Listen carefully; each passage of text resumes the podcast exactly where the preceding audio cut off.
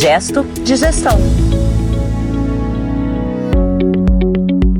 Olá, você que se liga aqui no Gesto de Gestão, muito obrigado por acompanhar, nos acompanhar nessa jornada aí. Estamos na edição número 19. Poxa vida, que bacana! Eu sou Alexandre Lupe e o Gesto de Gestão é uma iniciativa do André Porto Alegre, que é jornalista especialista em gestão legal. André Porto Alegre. Olá, Lupe, olá, ouvintes do Gesto de Gestão.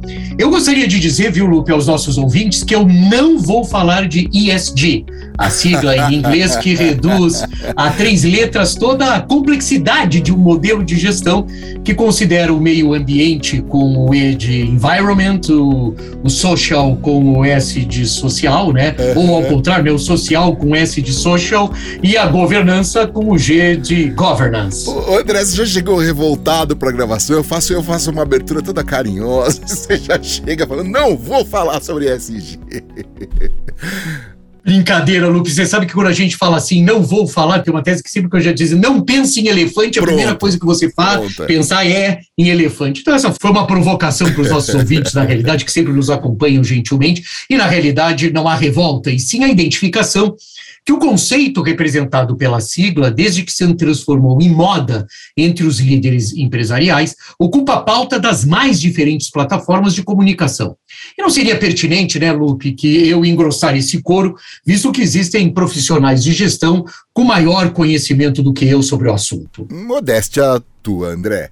Mas eu acredito que você trouxe esse assunto para a pauta por algum motivo, né? Então, por favor, conte-nos. Eh, na minha trajetória de gestor, Lupe, eu enfrentei muitos modismos, né? E apesar da palavra ter uma carga de banalização e simplificação, e até uma carga eventualmente, Lupe, pejorativa, eu quero esclarecer que não encaro as modas da gestão necessariamente como coisas ruins. Pelo contrário, as modas servem para popularizar conceitos que caem no gosto dos gestores são assumidos pelas estruturas organizacionais e forjam as empresas, inclusive os escritórios de advocacia, pelo menos por um tempo. O próprio ISG, ESG, já foi tratado nesse gesto de gestão pelo advogado Fabiano Machado da Rosa, você se lembra, no episódio 12, uhum. com muito mais propriedade do que seria tratado por mim até recomendo aos nossos ouvintes né, que voltem um pouco, né? Não será no túnel do tempo, porque a gente tem até uma frequência bastante grande, e o Fabiano faz uma, o doutor Fabiano, Fabiano faz uma explicação brilhante sobre o tema. Mas eu gostaria de retomar, Lupe, na realidade, essa questão do ISD, especificamente sobre a letra G da questão da equação, né? Que é a governança. É, faz sentido, André. Muito do que conversamos aqui, né, várias vezes, tem repercussão na governança. É isso, né?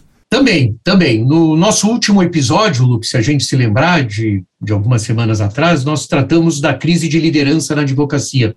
Uhum. E o tema sugeriu que alguns ouvintes provocassem essa discussão sobre governança, né? Para começo da nossa conversa aqui, eu considero importante decupar o conceito de governança, que quando colocado junto com as três letrinhas, né, o environment, o social e o governance, ele parece um pouco desalinhado, né? Então, faço uma proposta aqui, Lupe, da gente dar uma decupada nesse conceito, boa, né, boa, que precisa boa. necessariamente ser o resultado da soma de estratégia, com cultura. Então, não existe governança, não existe governança se nós não encararmos, se isso não for o resultado dessa soma. Tem que haver estratégia e tem que haver uma cultura. Ou seja, creio ser ineficiente, para não usar a palavra erro, tá, Lupe? Considerar uhum. a governança de escritórios de advocacia como algo estanque que pode ser definido por níveis hierárquicos ou instâncias de decisão. Uma confusão meio frequente nos escritórios de advocacia. E aí eu acho que entra um pouco essa coisa do modismo, né? Então, para resolver rapidamente, vamos criar os níveis hierárquicos, as instâncias de decisão, os modelos de poder, né? Às vezes a gente tem um pouco esse, esse trinômio, né? Não existe governança sem estratégia. Portanto, Lupe, é fundamental que os escritórios que adotam o modelo ISD definam uma estratégia de atuação para além do atendimento das questões do próprio ISD, que é o meio ambiente, e a questão social, tais como análise do cenário em que estão inseridos, a concorrência, o posicionamento, comunicação e marketing, política de recursos humanos e política de remuneração, pipeline comercial, formatos de expansão, modelos de inovação, uma série de outras disciplinas complementares e acessórias que contribuem com a gestão e fazem parte da estratégia.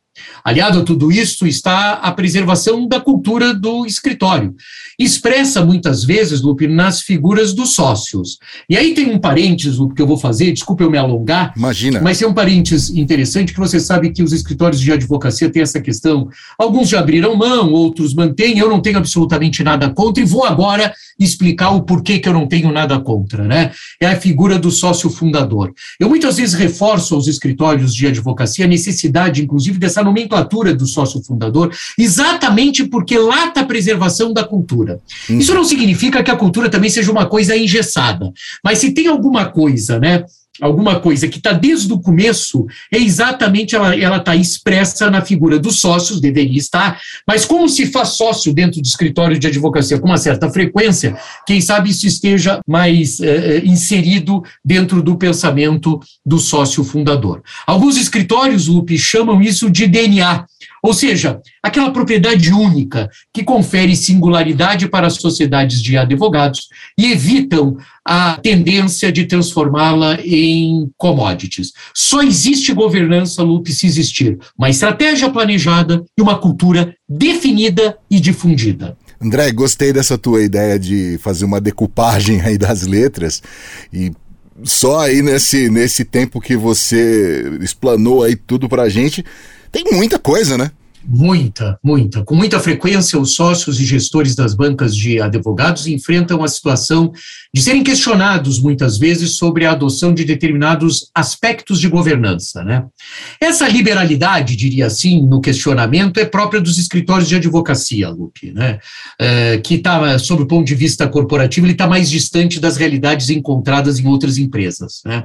Ouvir as demandas daqueles que compõem uma estrutura empresarial é um processo sistemático controlado e válido, desde que não macule a cultura da sociedade. O que, que eu quero dizer com isso? Porque muitas vezes a gente tem questionamentos sobre determinados sobre determinadas questões do escritório, né? E feito pelo muitas vezes pelos mais jovens e não são só isso não é só encarado o direito da reivindicação, né? Isso tem que a gente tem que saber, tem que ensinar também, né? Ou tem que treinar aqui não é só questionando, né? A gente tem que entender o que que é na verdade, cultura. Os canais que acolhem todo tipo de opinião são instrumentos absolutamente legítimos na construção de um caráter participativo para a melhoria das condições de trabalho e, por consequência, para o melhor resultado das empresas e o estabelecimento de uma cultura empresarial. Entenda-se aqui empresas como escritórios de advocacia. Aqui cabe, Lupe, uma ressalva que esses formatos de participação só existem para melhorar a performance dos escritórios. E se de quebra isso deixa eventualmente um colaborador satisfeito, um advogado júnior ou pleno satisfeito, é muito bom. Mas não é o objetivo. Portanto, atender em alguns momentos aos caprichos opinativos dos advogados não é papel das sociedades. E eu queria trazer essa questão, aproveitar, surfar um pouco nessa onda da cultura, para dizer que algumas vezes eu acho que algumas estruturas ficam um pouco reféns de determinadas demandas dos advogados mais jovens. É, André, ou seja, o fato de escutar e encarar a contribuição que os advogados podem dar para a cultura do escritório não significa aceitar tudo que é solicitado, né? Exatamente, Lupe. Muitas vezes eu me deparo com gestores angustiados, eu acho que a gente poderia dizer, por terem de tomar medidas uh, que evitem eventualmente êxodo de, de advogados mais jovens, né? Ou até se angustiam com uma incapacidade da sociedade de advogados, da banca de advogados, em atrair talentos para suas estruturas. A angústia Lupe, queria deixar aqui, fazer realmente uma declaração para os nossos ouvintes, aqueles advogados e profissionais de gestão legal, que é um sofrimento sem razão. Uhum. Eu recomendo que os gestores de sociedades de advogados passem a tratar o assunto com uma certa objetividade necessária. A começar por assumir que o seu papel como gestores, sócios ou não, no escritório é prover a estrutura de capacidade de geração de recursos suficientes para sobreviver e para remunerar advogados e sócios, né? Inclusive do risco que tomam ao se tornarem acionistas, né? Vamos entender que sempre os líderes das bancas de advogados, aqueles que a gente chama inclusive de sócios fundadores, são geralmente os sócios que tomaram muito risco no começo das suas operações. Né? E eu acho que isso é uma questão, e falo isso com a maior tranquilidade, porque isso faz parte do negócio, né? Tomar o risco faz parte do negócio. Então, Uh, observem que o que eu falo aqui uh, não oferece margem para múltiplas observações. Né? Cabe ao gestor o papel de fazer que o escritório sobreviva, né? remunere os advogados e sócios, que além, no caso dos sócios, de investidores, são os que estão assumindo o risco da operação. Esse tipo de posicionamento, quando não adotado, ele provoca situações do que eu poderia chamar de anacrônicas, né? típicas de estruturas empresariais desvirtuadas, com poucas chances de prosperar em um ambiente de alta competitividade, como são os escritórios de advocacia. Portanto, é altamente sadio que os advogados que decidem pelo empreendedorismo, né, o façam com o espírito, com bom espírito, de se dedicarem para recuperarem os recursos investidos, porque só vão recuperar quando exatamente a sociedade estiver sadia, reduzindo ao máximo a curva de aprendizado típica dessas operações. É muito ruim, nesse caso, o que a gente ouvia, às vezes, escritórios já com seis, sete, oito, dez anos, né, e ainda eh, entendendo e se aceitando como numa curva de aprendizado. Olha, não dá, ah, o instrumental da gestão está aí, não dá para ficar tanto tempo aprendendo, né? As competências intrínsecas à atividade do direito, como, por exemplo, a promoção da justiça, elas não denotam, Lupe, de maneira alguma, qualquer forma de abnegação capaz de justificar que os tomadores de risco, ou seja, os fundadores, os sócios, precisem atender às expectativas de suas equipes antes de suprirem as suas próprias demandas, né? E aí vai até a própria demanda da cultura do escritório que eles fundaram. O investidor do direito é, antes de tudo, um investidor, alguém que opta por tomar o risco e, como consequência, é o tomador das decisões que estão sempre orientadas para a recuperação do capital, para o funcionamento da estrutura, para a prosperidade uh, dos colaboradores e advogados e para o lucro dos sócios, por meio de uma estratégia e da preservação da cultura. Isso é governança. Rapaz, não vou comentar absolutamente nada. Perfeito, André. Só me resta agora dizer, bora pro gesto de gestão? Bora. Vou ler uma frase aqui para a gente comentar, né? Então vou abrir uma aspas aqui, tá certo? Então estou lendo, mas para os nossos ouvintes imaginarem uma, uma aspas, né? O relacionamento fracassado com um advogado externo ou com um escritório de advocacia é como romper qualquer relacionamento fracassado. Você raramente olha para trás e diz: agi cedo demais. Fecha aspas. Sensacional, né? Muito bom. Sensacional, né, Lu? Isso é uma coisa sensacional.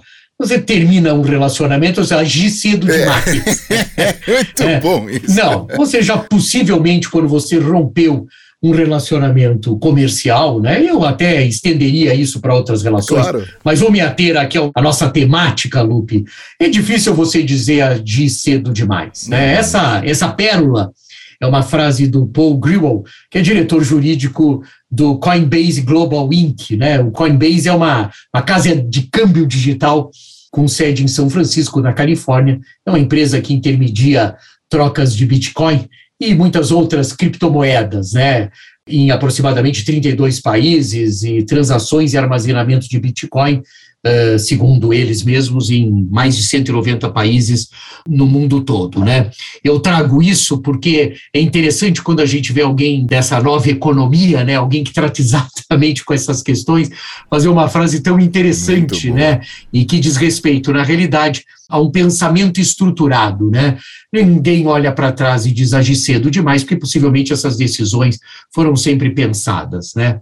A frase do Greenwald, Lupe, sobre os processos de dispensa dos escritórios de advocacia é reputada em grande escala por problemas de comunicação recíprocos, né?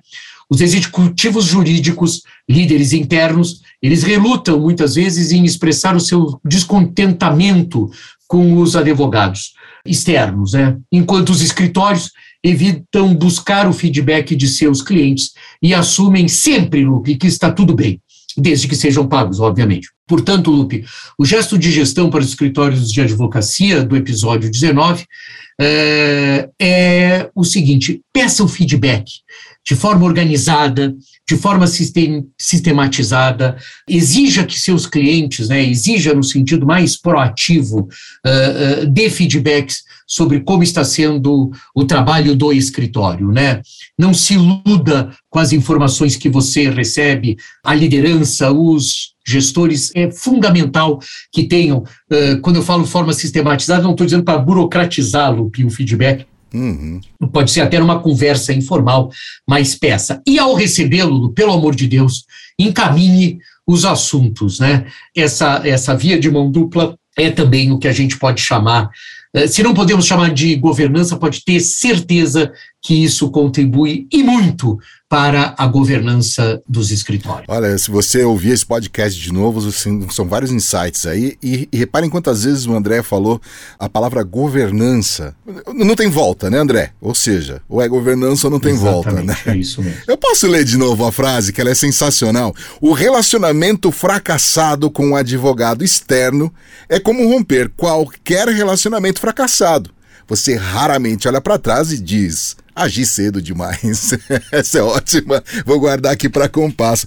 André, vamos pedir feedback para os nossos ouvintes aqui para falar sobre o gesto de gestão? Olha, Lupe, eu acho uma ideia sensacional. Vamos mesmo, sabe assim? Por favor, manifestem-se, né? E, e, e manifestem-se sobre todos os aspectos, eu acho que é muito legal. Ótima ideia, Lupe, ótima ideia. Vou tomar liberdade aqui e pedir para o pessoal te procurar lá no LinkedIn já aproveitar e ler lá todos os seus artigos semanais. Enfim, vamos. A gente quer saber é, como estamos, é, algum assunto que você queira que o André aborde aqui, é, uma bronca, sei lá, uma caixa de bombons, ou quem sabe até uma caixa de cerveja. Deixa pra lá.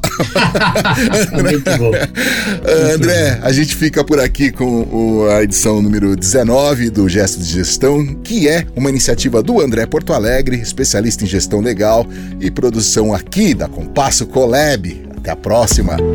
Gesto de gestão.